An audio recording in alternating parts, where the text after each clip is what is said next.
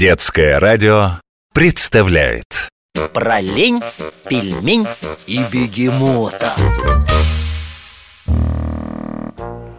Ох, что-то проголодалась я, Кар. С утра ни крошки во рту, Кар, в клюве, то есть, не было.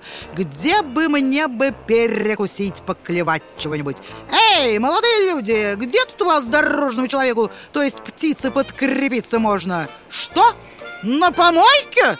Да вы посмели? Такая редкая птица, как я, на помойке не питается, Кар. То-то же, изменяются они. Думать надо, что говоришь. Это я куда залетел-то? В Ижевск? Так тут же у вас, Кар, самый вкусный памятник стоит. Какой? Вы что, не знаете? Да вот же он, пельмень на вилке, огромный.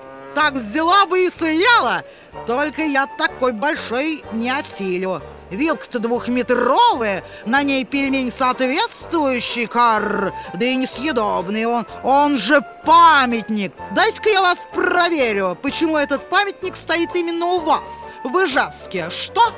Удмуртия родина пельменей? А вы-то откуда знаете? Книжку прочитали? Тогда ладно, молодцы, все правильно.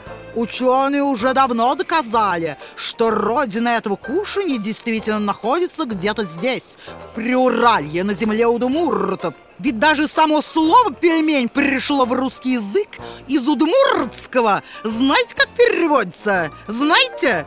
Надо ж, какие мне дети образованные сегодня попались. Правильно, хлебное ухо.